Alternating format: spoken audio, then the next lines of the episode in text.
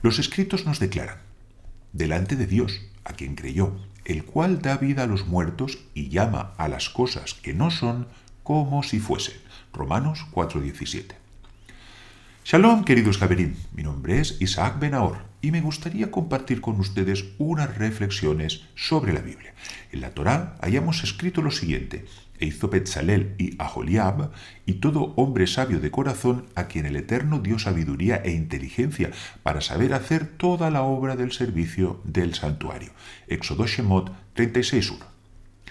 Betzalel, con la colaboración de Aholiab, fue el gran artífice del tabernáculo.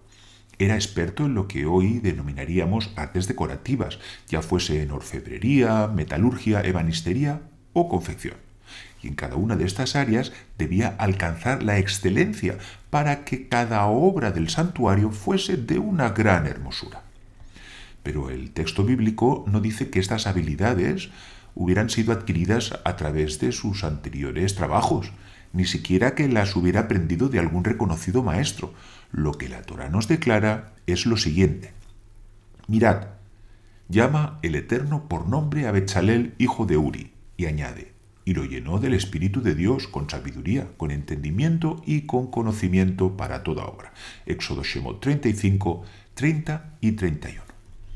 Bechalel fue designado por Dios de forma personal, llenándolo de su espíritu para que recibiese sabiduría, jochma, entendimiento, tevuná y conocimiento, daat, que son altísimos niveles de espiritualidad. Y aquí cabría preguntarse, ¿Qué diferencia hay entre el Espíritu de Dios que recibió Betzalel y el que sobrevolaba sobre la superficie de las aguas, según leemos en Génesis Bereshit 1.2, antes de que el mundo fuese creado? Por supuesto que se trataba del mismo, pues el tabernáculo, aquel pequeño santuario portátil que iba a convertirse en la morada de la presencia divina en el mundo, fue constituido como si de un microcosmos de la creación se tratase. Y también nos preguntamos, en qué era distinto este Espíritu de Dios del que reveló a José el sueño de Faraón, según leemos en Génesis Bereshit 41-38?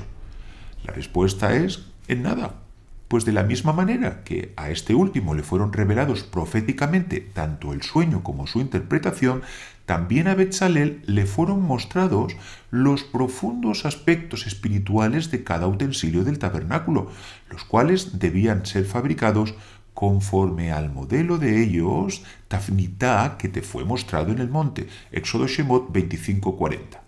Esto es, conforme a la realidad espiritual del santuario celestial, de los cuales los utensilios de aquí abajo eran sombra y figura. Y ahora podemos entender mejor la anterior afirmación, e hizo de Asa Betzalel, que fue lo que hizo, si aún ni tan siquiera se había recogido la ofrenda la terumá, como se indicará en el versículo 3. Y de aquí aprendemos cómo los aspectos materiales de la construcción del tabernáculo eran tan solo la última fase en su realización, pues esta acción había comenzado de una forma profética, cuando Bechalel fue lleno del Espíritu de Dios, no de manera distinta a como lo fue Isaías o Ezequiel. Si bien estos profetizaron a través de sus palabras, Bechalel lo hizo a través de su trabajo.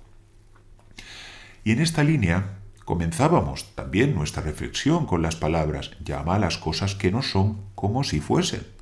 Pues para Dios el pensamiento, esto es, el potencial creador, es tanto como la creación misma. Según la enseñanza tradicional, lo último en la acción, ase, más lo primero en el pensamiento, tejilá, lo que también concordaría con lo dicho, porque Dios es el que en vosotros produce así el querer como el hacer, por su buena voluntad.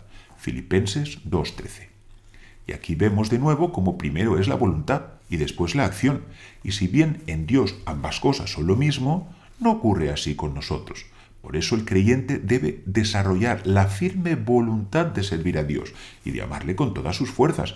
Y entonces nuestras acciones meritorias aparecerán de forma casi espontánea.